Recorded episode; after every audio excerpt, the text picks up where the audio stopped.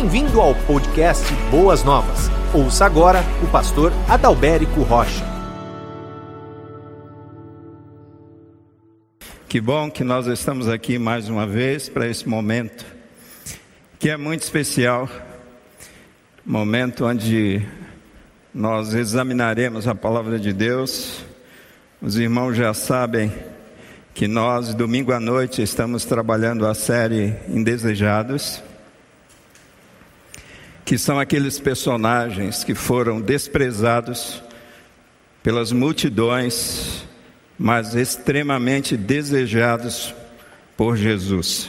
Por isso o nome da série Indesejados. E hoje eu falarei debaixo do tema Jesus e a mulher samaritana, baseado no Evangelho de João, capítulo 4. Então você pode abrir a sua Bíblia, você pode acessar a sua Bíblia. O texto é longo, eu lerei do versículo 1 até o versículo 42, portanto requer bastante fôlego e bastante atenção também. Tá bom? E pastor, a gente já tem leitura para a semana inteira.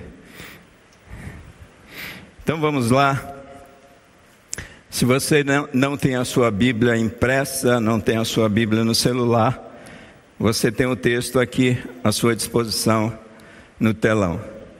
E diz assim o texto sagrado: Os fariseus ouviram falar que Jesus estava fazendo e batizando mais discípulos do que João. Embora não fosse Jesus quem batizasse, mas os seus discípulos. Quando o Senhor ficou sabendo disso, saiu da Judéia e voltou uma vez mais à Galiléia. Era-lhe necessário passar por Samaria. Assim chegou uma, a uma cidade de Samaria chamada Sicar, perto das terras que Jacó dera a seu filho José. Havia ali um poço de Jacó. Jesus, cansado da viagem, sentou-se à beira do poço isto se deu por volta do meio-dia. Nisso veio uma mulher samaritana tirar água. Disse-lhe Jesus: Dá-me um pouco de água. Os seus discípulos tinham ido à cidade comprar comida. A mulher samaritana lhe perguntou: Como o Senhor, sendo judeu, pede a mim, uma samaritana, água para beber? Pois os judeus não se dão bem com os samaritanos. Jesus lhe respondeu: Se você conhecesse o dom de Deus e quem lhe está pedindo água, você lhe teria pedido e ele lhe teria dado água viva. Disse a mulher: O Senhor não tem com que tirar água e o poço é fundo. Onde pode conseguir essa água viva? Acaso o Senhor é maior do que o nosso pai Jacó, que nos deu o poço do qual ele mesmo bebeu? Bem como seus filhos e o seu gado. Jesus respondeu: Quem beber desta água terá sede outra vez.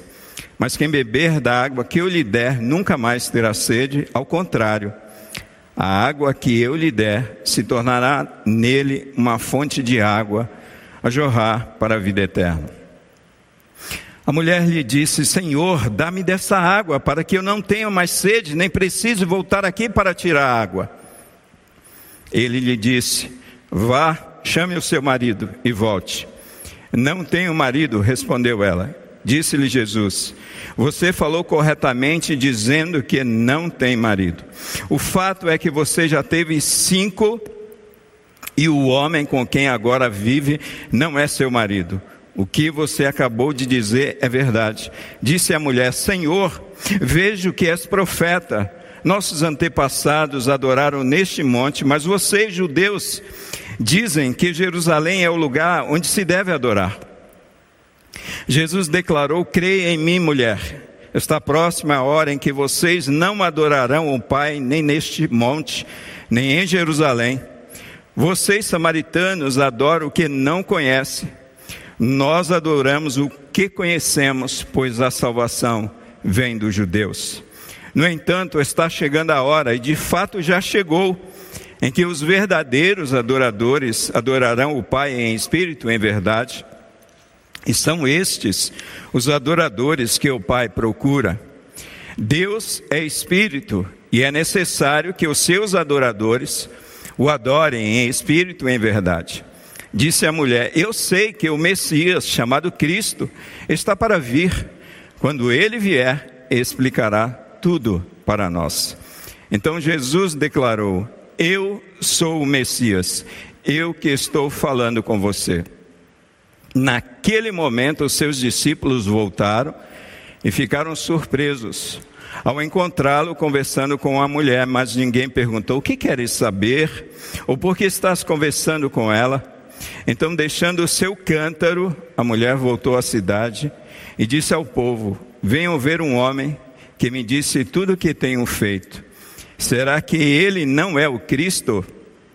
Então saíram da cidade e foram para onde ela estava. Enquanto isso, os discípulos insistiam com ele: Mestre, come alguma coisa. Mas ele lhe disse: Tenho algo para comer que vocês não conhecem. Então seus discípulos disseram uns aos outros: Será que alguém lhe trouxe comida? Disse Jesus: A minha comida fazer a vontade daquele que me enviou e concluir a sua obra. Vocês não dizem, daqui a quatro meses haverá colheita? Eu lhes digo, abram os olhos e vejam os campos. Eles já estão maduros para a colheita. Aquele que colhe já recebe o seu salário e colhe fruto para a vida eterna, de forma que se alegram juntos o que semeia e o que colhe. Assim é verdadeiro ditado: um semeia e outro colhe. Eu os enviei para colherem o que vocês não cultivaram outros realizaram o trabalho árduo e vocês vieram a usufruir do trabalho deles. Muitos samaritanos daquela cidade creram nele por causa do seguinte testemunho dado pela mulher. Ele me disse tudo o que tenho feito. Assim, quando se aproximaram dele, os samaritanos insistiram em que ficasse com ele, com eles, e ele ficou dois dias. E por causa da sua palavra, muitos outros creram nele. E disseram à mulher: Agora cremos, não somente por causa do que você disse, pois nós mesmos o ouvimos e sabemos que este é realmente o Salvador do mundo. Amém e amém. Vamos orar? Querido Deus e Pai, agora que nós estamos diante da tua palavra, eu peço a Ti, ó Deus, que os nossos olhos sejam abertos para que nós possamos ver as maravilhas da tua palavra. Mas não somente isso, Pai, que o nosso coração seja aberto pelo Senhor para recebermos a tua palavra. Esta é a nossa oração e nós oramos no nome de Jesus. Amém e amém. Queridos, esse texto ele tem um versículo chave que é o versículo 14 que eu gostaria que você grifasse esse versículo aí na tua Bíblia, que diz: Aquele, porém, que beber da água que eu lhe der, nunca mais terá sede. Pelo contrário, a água que eu lhe der será nele uma fonte a jorrar para a vida eterna. E é desse versículo que eu tirei um título para esta mensagem. O título que eu gostaria de dar para esta mensagem é sedento diante da fonte. Sedento diante da fonte. O relato sobre a mulher samaritana é encontrado somente no Evangelho de João.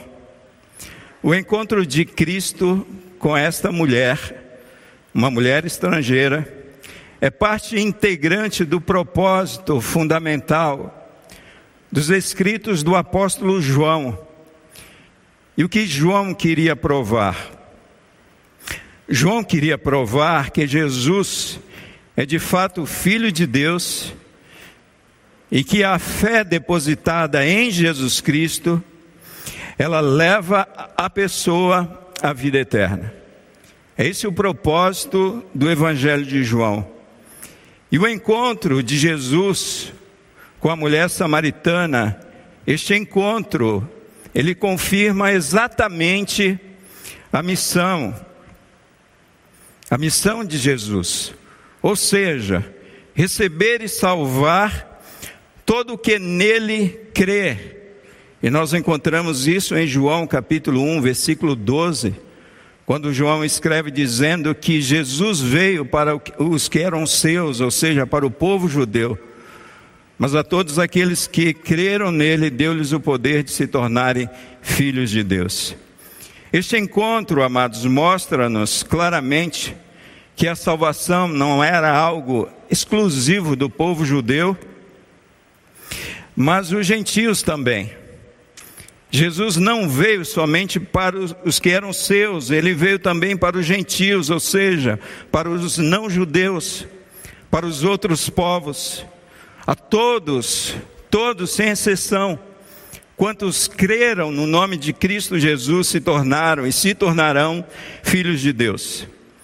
Então, quando nós estudamos o livro de João, quando nós examinamos Lucas, como nós examinamos aqui, nós conseguimos perceber que a missão principal de Jesus no mundo é salvação.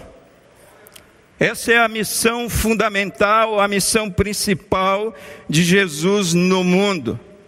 Em Lucas, por exemplo, capítulo 19, do versículo 10, diz assim: uma declaração forte da boca do próprio Cristo, o Filho de Deus. Porque o Filho do Homem veio buscar e salvar todo aquele que se havia perdido. Jesus declara ali, em Lucas capítulo 19, versículo 10, a sua missão. E este encontro de Jesus com a mulher samaritana também tem como tema principal essa missão de Jesus, que é salvação salvar a todo aquele que se havia perdido. Irmãos, e falando a respeito desses encontros de Jesus com os indesejados, não tem como falarmos a respeito dessas personalidades, desses personagens, sem abordarmos o tema salvação. É quase que impossível, só se nós, pastores aqui, quisermos torcer o texto e tirarmos outras coisas desse texto. Todos esses textos falam a respeito de salvação. Mas o ponto em destaque para nós entendermos, que talvez esteja uma interrogação na sua cabeça, porque será que essa mulher, ela era indesejada pelos homens, pela multidão, pelas pessoas? E por que será que essa mulher, ao contrário da multidão, era desejada por Jesus Cristo? E eu consigo aqui destacar pelo menos três razões de cada. Três razões pelas quais essa mulher samaritana era indesejada pelas pessoas e três razões pelas quais essa mulher samaritana ela era desejada por Jesus. Primeiro, ela era indesejada por ser mulher. Ela era indesejada por ser mulher. Irmãos, a mulher naquela época, naquela cultura, ela não tem o valor que é dado à mulher nos dias atuais e o valor que o próprio Cristo, o próprio Senhor Jesus Cristo, conferiu às mulheres. As mulheres eram tidas como simplesmente para procriação, as mulheres não podiam entrar nas sinagogas, as mulheres, elas eram mulheres do lar, mulheres da casa, então as mulheres, elas eram rejeitadas principalmente pelos religiosos, por ser simplesmente mulher. Mas essa mulher samaritana também ela é indesejada por ser samaritana, por não ser uma judia pura, de sangue puro, e os pastores já falaram muito a respeito sobre essa mistura que o povo judeu teve, aqueles que foram desprezados pelos, pelos seus conquistadores do cativeiro que ficaram em Jerusalém e que se misturaram ali com outros povos e daí surgiram os samaritanos. Então, os judeus, eles não consideravam os samaritanos, eles passavam de largo. Lembra da parábola? Lembram? A parábola do bom samaritano?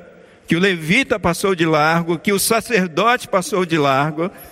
Então, ela era rejeitada por ser uma mulher samaritana.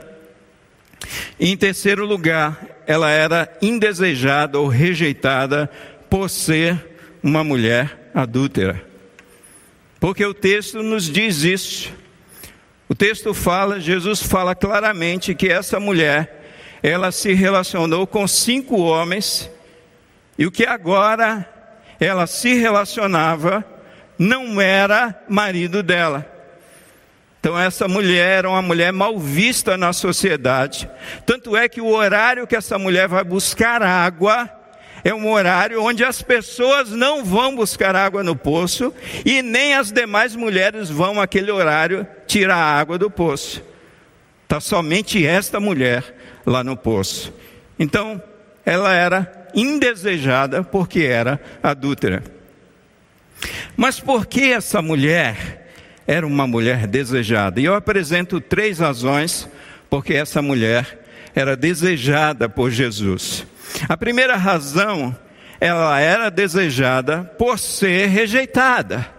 Então você que tem sido rejeitado pelas pessoas, você que não tem sido valorizado pelas pessoas, quem sabe pela sua cultura, quem sabe pelas suas práticas, saiba de uma coisa: que Jesus deseja ter um encontro com você, que Jesus deseja você, porque a palavra de Deus diz que o Filho do Homem veio buscar e salvar todo aquele que se havia perdido. Então ela era desejada por Jesus porque era rejeitada pelos homens. A segunda razão, porque ela era desejada por Jesus, por ser vulnerável, amados. Por ser uma pessoa vulnerável. Ela era mulher, ela era samaritana, ela era adúltera. Irmãos, como Deus, Ele ama os vulneráveis. Como Deus, Ele deseja esse tipo de gente. Como Deus, Ele coloca as suas mãos sobre esse tipo de pessoas. Vejam os bêbados, vejam os drogados, vejam as crianças. Geralmente, quando eu venho para a igreja, eu passo ali pela avenida Juntas Provisórias, e ali debaixo daqueles viadutos é um reduto de pessoas drogadas. E aquelas pessoas, elas atravessam a avenida e carros circulando, e aquelas pessoas, elas não são atropeladas, amados. Veja como o Deus que protege, que deseja e que deseja fazer algo na vida dessas pessoas. Vejam as crianças, não é? Quantas crianças escapam, quem sabe, no trânsito aí do, da mão dos seus pais, e Deus, o Senhor, vai lá e protege e dá cada livramento para essas crianças. Segunda razão, ela era desejada por ser vulnerável. E terceira razão, ela era desejada por Jesus por ser uma pessoa sincera. Irmãos, e aqui a gente precisa pensar um pouquinho a respeito disso. Porque muitas vezes nós que somos cristãos, nós nos escondemos atrás de uma religiosidade tremenda. Muitas vezes nós usamos máscaras. Quem a gente quer enganar? E aqui está uma mulher que é pecadora, uma mulher que conversa com Jesus, abre o seu coração numa tremenda sinceridade. E são essas pessoas que têm sido alvo, o desejo de Deus. Embora pecadores, mas pessoas sinceras. E durante todo o diálogo de Jesus com essa mulher, nós percebemos sinceridade no coração dessa mulher. Mas como eu falei para vocês, amados, o texto fala a respeito de salvação. O texto fala a respeito da principal missão de Jesus e eu queria destacar aqui desse texto, a partir do texto, algumas lições importantes. E a primeira lição que eu aprendo com esse texto é que a salvação tem iniciativa em Deus. A salvação tem iniciativa em Deus. A salvação tem iniciativa no Senhor. O versículo 4 desse texto diz que era-lhe necessário Jesus passar por Samaria. O texto afirma para nós que era necessário Jesus passar por Samaria. Mas daí a gente precisa fazer uma pergunta para esse texto. A gente precisa fazer uma pergunta para o Senhor e perguntar para o Senhor: por que será que era necessário Jesus passar por Samaria? Será que eles passaram por Samaria por causa da chepa, da comida, que a comida de lá, daquela região era boa e eles teriam que passar por aquele local? Será que eles teriam que passar pela Samaria para ir para outra região da Galileia por causa da pousada da, Samar, da Samaria, que era uma pousada melhor, era um local mais agradável. Será que eles teriam que passar pela Samaria porque ali havia alguns amigos dos discípulos de Jesus? De forma alguma. Porque era necessário Jesus passar pela Samaria, porque havia uma outra rota, amados, mais segura para se chegar à Galiléia. Por que será que Jesus ele escolheu o caminho mais difícil? Por que será que Jesus ele escolheu o caminho mais hostil? Por que será que Jesus escolheu o caminho mais perigoso para chegar a Galiléia? Era necessário Jesus passar pela Samaria porque era projeto de Deus para salvar a mulher samaritana no poço de Jacó. Quando eu olho para esse texto, eu percebo o escritor dando essa ênfase, João dando essa ênfase, que era necessário Jesus passar pela Samaria, porque Deus havia projetado salvar essa mulher que não tem nome e essa mulher que é chamada de mulher samaritana. Irmãos, nós precisamos de uma vez por todas, a partir do texto sagrado, resgatar urgentemente a verdade de que a salvação salvação, ela sempre tem a sua iniciativa em Deus e não nos homens. Mas, pastor, você está sendo muito determinista desse jeito. Irmãos, o que é que Adão e Eva fizeram quando pecaram? Eles buscaram a Deus, eles estavam sedentos pela presença de Deus, ou eles se esconderam de Deus. É Deus quem vai ao encontro daquele homem pecador, Adão e Eva, que representa aqui eu e você. Irmãos, e assim como aconteceu com o primeiro casal, isso irá acontecer com todo homem pecador sobre a face da terra. A Torre de Babel é um exemplo clássico de que todo esforço humano empreendido em busca do divino, do sagrado, não tem valor algum para Deus. Foi necessário Deus deixar a sua glória e descer para resgatar o homem pecador. A salvação, quando eu olho para esse texto, eu percebo que essa salvação, ela tem iniciativa em Deus. Havia um projeto de Deus, amados, para salvar essa mulher.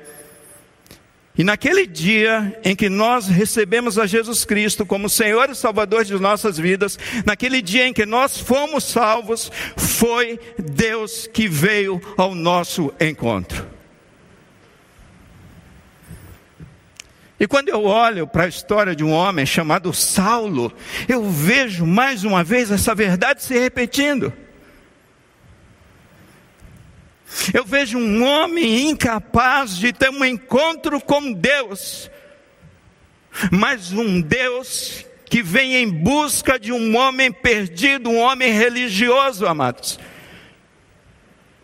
Nós precisamos entender de uma vez por todas que a salvação é uma iniciativa de Deus, amados. É por isso que nós oramos para Deus e pedimos que Deus abra os olhos dos nossos filhos, que Deus abra o coração do homem pecador, que Deus toque aquela vida para que ele se converta a Cristo.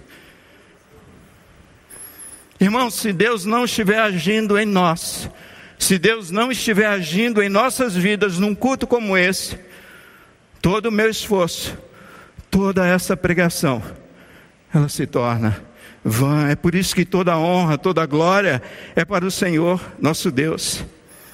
E aí, quando eu olho outras passagens, João capítulo 6, versículo 44, eu vejo o próprio Jesus dizendo: Ninguém pode vir a mim se o Pai, Deus, não o atrair.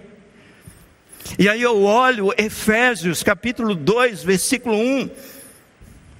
A palavra de Deus dizendo que Ele, Deus, Ele nos deu vida, estando nós mortos em nossos delitos e pecados. Irmãos, eu tenho certeza absoluta que no dia que eu reconhecia Jesus Cristo como meu Senhor e Salvador, no meio do caos, no meio do pecado, foi Deus que me visitou naquele momento e me convenceu do meu pecado e me fez lançar sem reserva sobre Cristo Jesus. Mas uma segunda verdade, amados, que nós aprendemos com esse texto, também nós encontramos, não somente no versículo 4, mas em todo o contexto do texto, que quanto à salvação, Deus, ele não faz acepção de pessoas. Em primeiro lugar, a salvação tem iniciativa em Deus. Em segundo lugar, quanto à salvação, Deus, ele não faz acepção de pessoas. Vocês sabem que os samaritanos eram um povo rejeitado pelos judeus. Vocês se lembram da parábola que eu acabei de refrescar a mente de vocês, do bom samaritano, em Lucas capítulo 10, versículo 25 a 37. E esta parábola mostra que o bom samaritano era mais crente do que os levitas, do que o levita, do que o sacerdote. Vocês se lembram de Tiago e se lembram de João, naquela ocasião, quando eles estão passando por um campo de samaritanos, em Lucas capítulo 9, versículos 51 a 59. E eles são desprezados pelos samaritanos porque eles queriam recolher ali espigas e os samaritanos não queriam dar essas espigas de milho. E eles falaram assim para Jesus: Senhor, se o Senhor quiser, a gente faz uma oração forte, poderosa, e pede para fogo descer do céu e queimar esses samaritanos.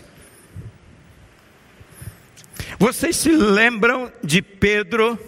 em Atos dos Apóstolos, dizendo que não comeria coisa imunda diante daquela visão que ele teve, e Jesus mostrando para Pedro que aquela visão, aquela coisa imunda representava os gentios. E aí Pedro é levado ao encontro de Cornélio. E Pedro entende, e Pedro diz no livro de Atos, capítulo 10, que Deus não faz acepção de pessoas. E aí eu faço uma pergunta, amados: quem a igreja atual, quem nós temos rejeitado nesse tempo? Quem são os indesejados por nós? Quem nós temos olhado com indiferença? Que tipo de pessoas, porque Jesus Cristo está mostrando claramente aqui que Deus, Ele não faz acepção de pessoas. Quem sabe são pessoas que roubam, quem sabe são as pessoas viciadas, pessoas bêbadas, pessoas drogadas, prostitutas, homossexuais, negros, índios, estrangeiros, moradores de rua, mendigos, Irmãos, eu faço uma pergunta para o meu coração num momento como esse, falando sério e abrindo o coração com vocês. Será que nós estamos prontos para compartilhar a cadeira ao nosso lado com esse tipo de pessoa? Será que nós estamos prontos para receber pessoas sujas da rua aqui do nosso lado e convivermos com essa pessoa e compartilharmos o evangelho da graça com essas pessoas? Será que nós estamos prontos para conviver com os drogados, com os marginalizados pela vida, como igreja de Cristo nesse tempo? Irmãos, nós precisamos abrir os nossos olhos e entender que o projeto de salvação de Deus contempla todas as pessoas, de todas as classes, de todas as raças, porque a palavra de Deus nos fala exatamente sobre isso. E quando Jesus Cristo ele conta uma parábola em que ele foi desprezado pelos nobres, então aquele Senhor ele sai pelos valados à procura dessas pessoas desprezadas e marginalizadas. Será que nós estamos prontos, amados, para isso? Quanto à salvação, uma segunda lição que eu aprendo com esse texto é que Deus, Ele não faz acepção de pessoas, e muitas vezes, amados, nós temos dificuldades de se achegar do lado desse tipo de pessoa e compartilhar o Evangelho da salvação. Eu me lembro de uma época de Ano Novo, nós conhecemos um, uma pessoa viciada em crack, naquela região que eu moro, ali do Ipiranga, o Paulo. Eu me lembro que numa, numa passagem de ano, no almoço de ano novo, nós acabamos de almoçar e nós abrimos a porta e nós encontramos o Paulo ali, bem de frente da nossa casa, todo sujo, todo maltrapilho, todo fedido, barba por fazer. Quem sabe já tivesse usado drogas há poucos instantes. E aí nós falamos para o Paulo: olha, nós queremos te dar almoço, o nosso almoço de ano novo. E aí ele pediu que colocasse aquele potinho de sorvete, que eles já estão tão acostumados a receber comida naqueles potinhos de sorvete. Mas nós não fizemos isso, amados. Nós abrimos a porta de nossa casa. Nós chamamos o Paulo para sentar à nossa mesa e comer o bacalhau de ano novo que nós comemos. Será que nós estamos, amados, prontos para não fazer acepção de pessoas? Irmãos, quem sabe quando nós olhamos para tantos bancos vazios a despeito da pandemia, eu quero que me entendam. Quem sabe nós estamos com tantos bancos vazios em nossas igrejas, porque nós estamos rejeitando esse tipo de pessoa. Nós estamos rejeitando os bêbados, os drogados, os afeminados, as pessoas que estão vivendo em depravação, Irmãos, quando Cristo me encontrou, eu não era um bom homem. E muito provavelmente você também não era.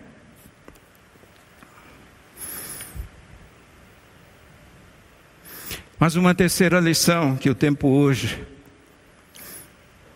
que eu aprendo nesse texto, do versículo 13 até o versículo 15 que a salvação é uma necessidade da alma que precisa ser satisfeita. A salvação é uma necessidade da alma que precisa ser satisfeita. Jesus diz assim: Jesus respondeu: Quem beber desta água, essa água do poço, sentirá sede outra vez.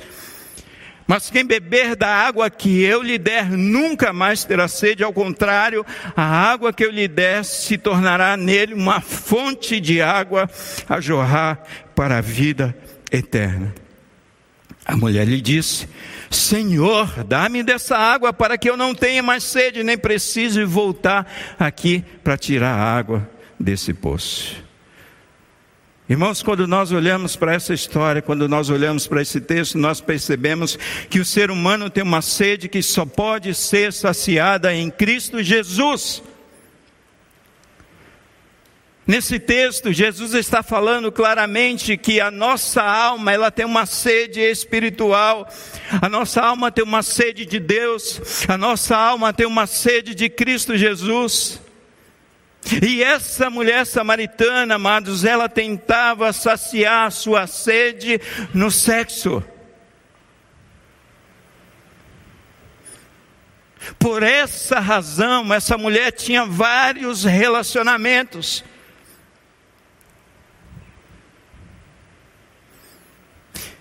E como todo homem espiritualmente morto, sem Cristo está espiritualmente morto, a gente não consegue, amados,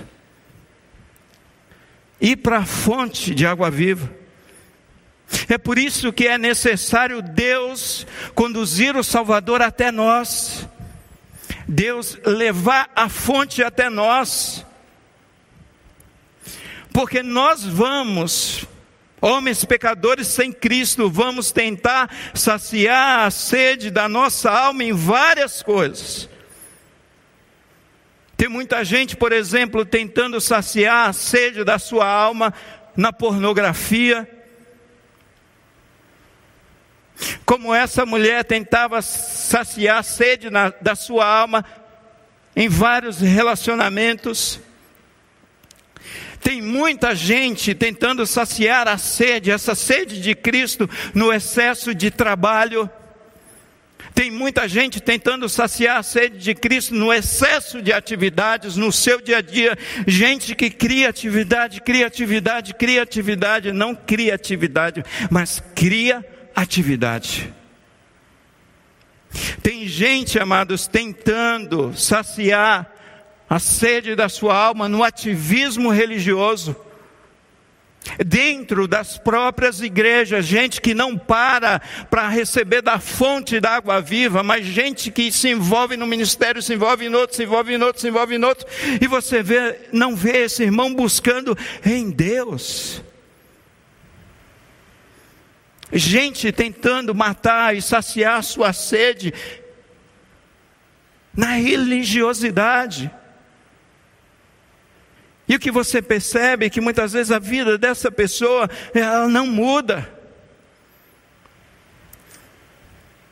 Quem sabe pessoas que estão. É muito legal, amados, ouvir uma boa pregação.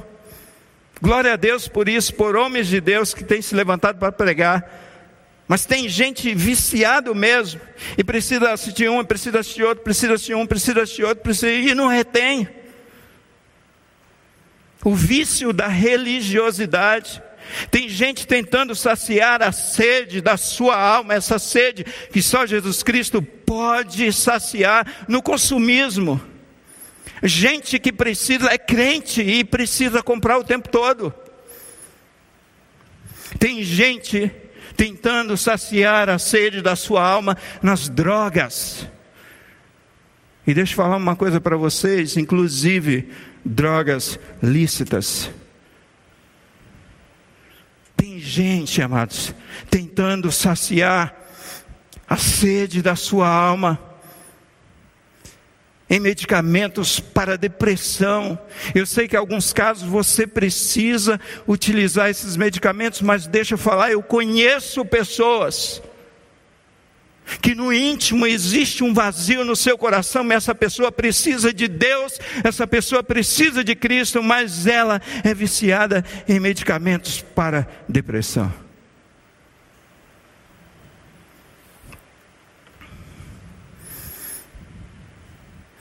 E aí em João capítulo 7, versículo 37 e 38, Jesus diz: No último dia e mais importante dia da festa, Jesus levantou-se e disse em alta voz: Se alguém tem sede, venha a mim e beba. Jesus está dizendo: Eu sou a fonte. Onde você anda tentando saciar a sede da sua alma? Irmãos, eu creio que muitas vezes a gente tenta saciar a sede. Tenho certeza disso. Em coisas que não vai matar a nossa sede.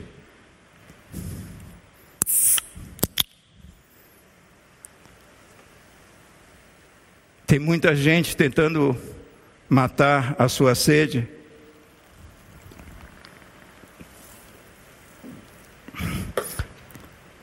Em coisas que não matam a sede. Isso aqui não sacia a sede. Sexo não vai saciar a tua sede. Drogas não vai saciar a tua sede. Consumismo não vai saciar a tua sede. Excesso de religião não vai saciar a tua sede. O que mata a sede, o que sacia a sede, é água. E Jesus diz que aquele que tem sede, venha a Ele, e você vai beber da fonte de água viva. Água mata a sede, amados. Refrigerante não mata a sede. E eu vejo que a mulher samaritana, ela representa eu e você. E muitas vezes nós estamos sedentos diante da fonte. Irmãos, quantas vezes nós frequentamos cultos, nós frequentamos reuniões, nós estamos em cultos como esse, e nós não estamos bebendo da fonte de água viva. Nós estamos passando sede, sedentos, diante da fonte. Mas em quarto lugar, amados, eu vejo que a salvação é recebida pela fé, produzida pela explicação da palavra de Deus. Versículo 9, 12, 19 e 25, Jesus, ele vai fazer um tour pela palavra. Jesus vai explicar a palavra de Deus para essa mulher. Jesus vai mostrar para essa mulher, você percebe no versículo 9, a mulher reconhece Jesus como judeu. No versículo 12, ela vai crescendo no conhecimento da Escritura Sagrada. No versículo 12, ela reconhece Jesus aqui como profeta. És tu maior do que como um patriarca, és tu maior do que o nosso pai Jacó.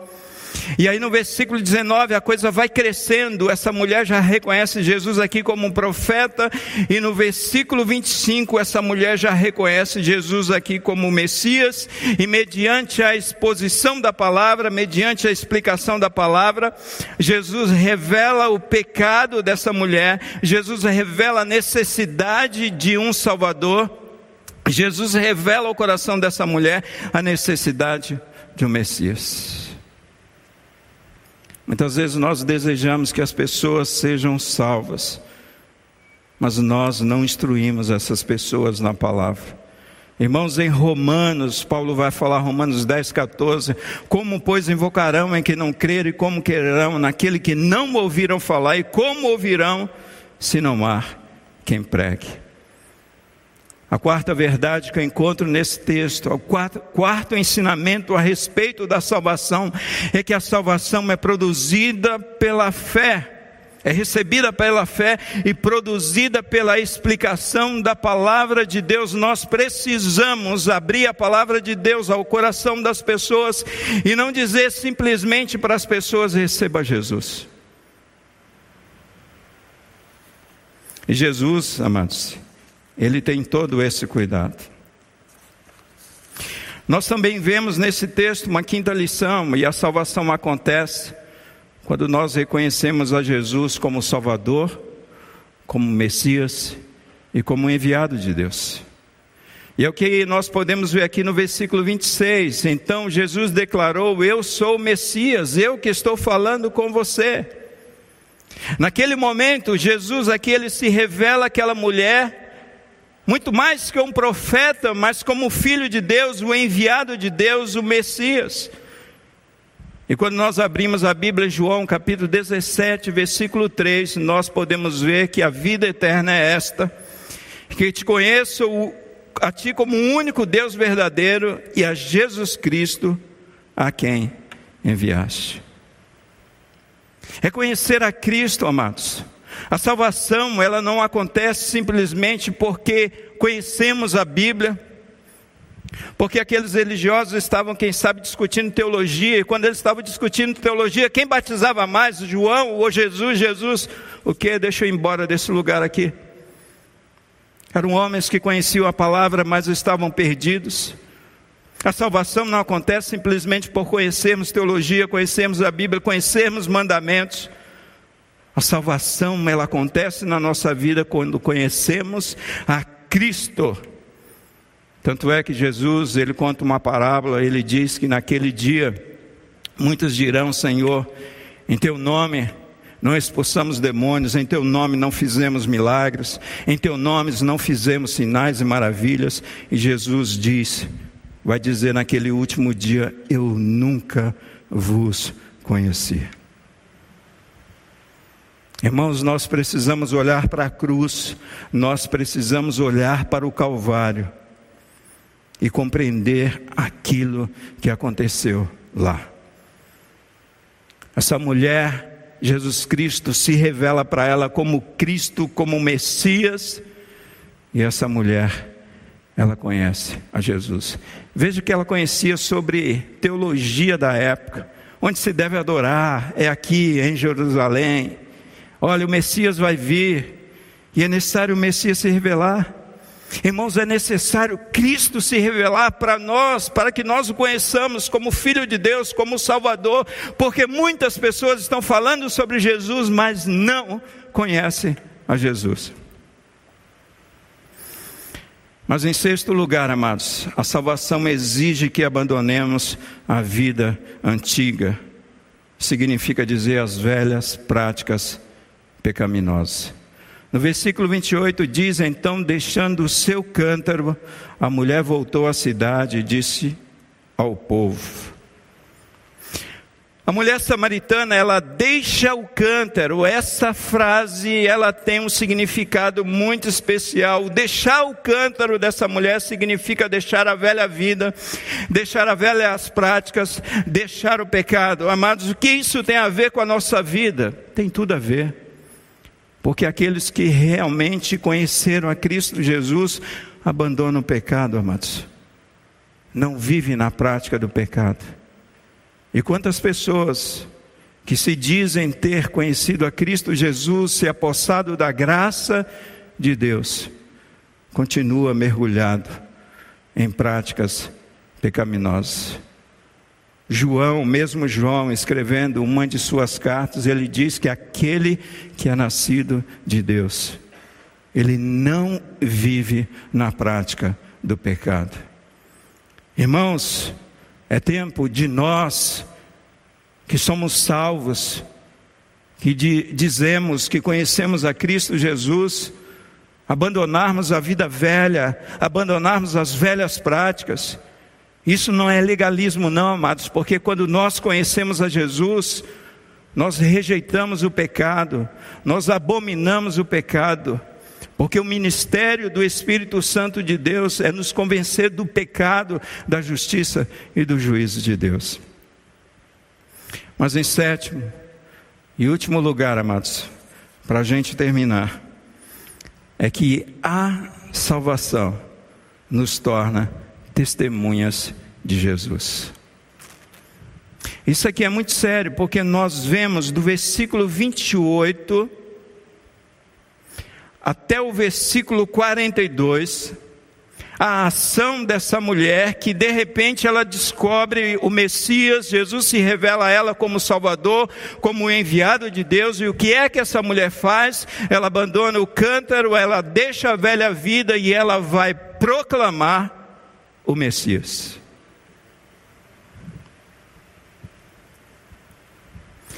E sabe o que é interessante? Que do versículo 31 até o versículo 38, Jesus entra num diálogo com os discípulos e ele vai ensinar aos discípulos a missão.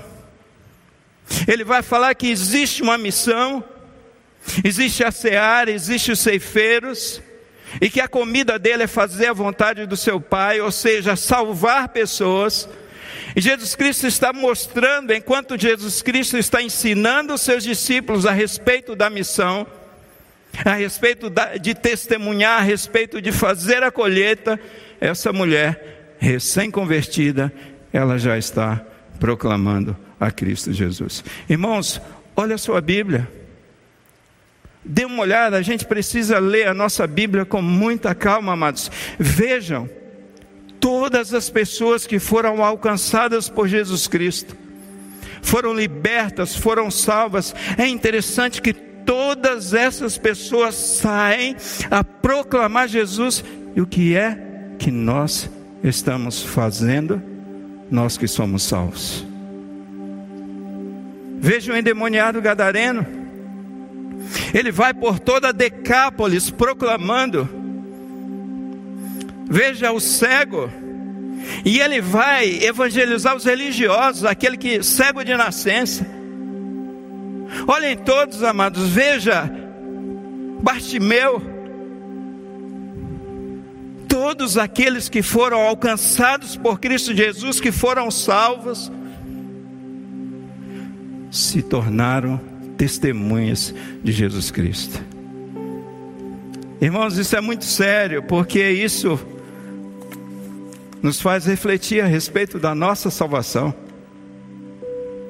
Será que nós temos consciência a respeito disso? Se a gente, será que nós temos proclamado na nossa família, na nossa vizinhança, na escola, no trabalho? Será que nós temos testemunhados de fato de Jesus Cristo?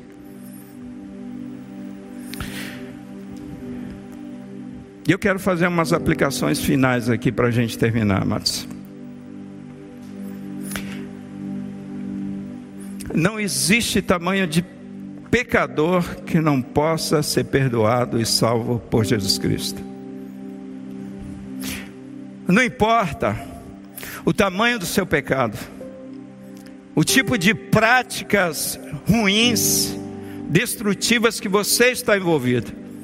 Não existe aquilo, aquela lá era uma mulher pecadora, uma mulher adúltera e Jesus Cristo se revelou a ela como Cristo, como Salvador.